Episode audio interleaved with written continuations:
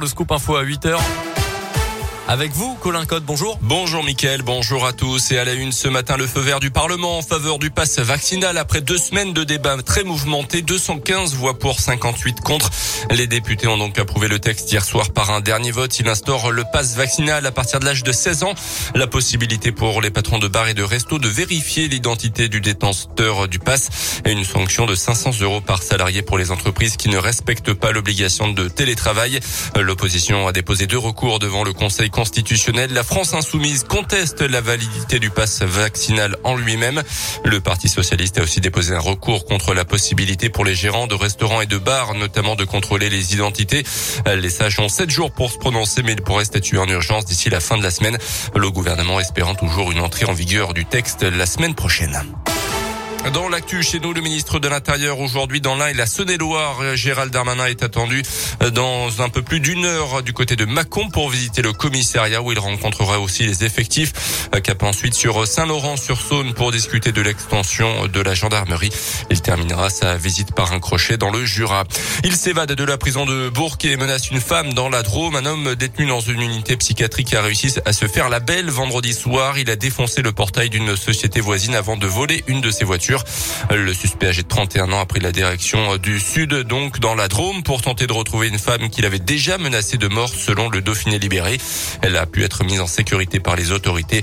Le fuyard a lui été attrapé sur le parking d'une grande surface, non sans mal d'ailleurs, puisqu'il a percuté deux voitures de police avant de tenter de prendre la fuite à pied cette fois-ci.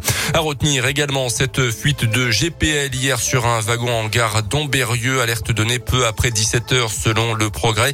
Aucune victime a déploré. Un périmètre de sécurité a pu être mis en place. Aucune évacuation n'a été nécessaire. La circulation des trains n'a été que temporairement suspendue. On passe au sport avec du basket et la Gilbourg qui s'incline de nouveau à domicile d'un point 97-98 après prolongation face à Chalon-Reims en championnat. Troisième prolongation de suite à Equinox, perdu face à Dijon, gagné face à Orléans et donc de nouveau perdu ce samedi face à Champagne Basket.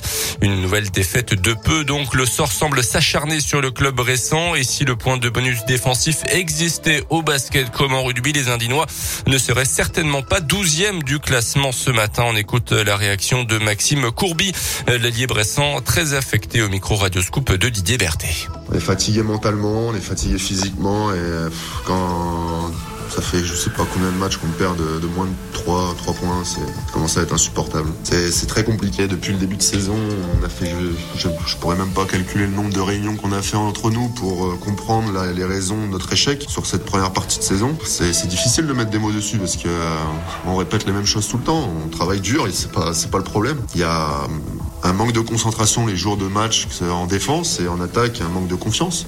Après là ce soir ça se voit moins parce qu'on met des points, mais c'est euh, c'est très frustrant. Faut pas être fataliste, mais ça commence à être compliqué. Hein. Cette semaine, la Juve enchaînera deux déplacements. D'abord euh, demain en Eurocoupe face à Venise et à Cholet samedi pour la dernière journée des matchs allez.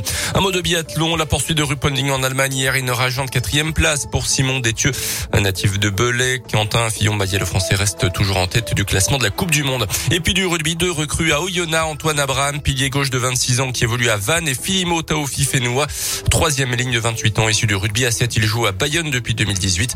Ils se sont donc tous les deux engagés chez le leader de Pro D2. Merci beaucoup Colin Cotte. 8h04, le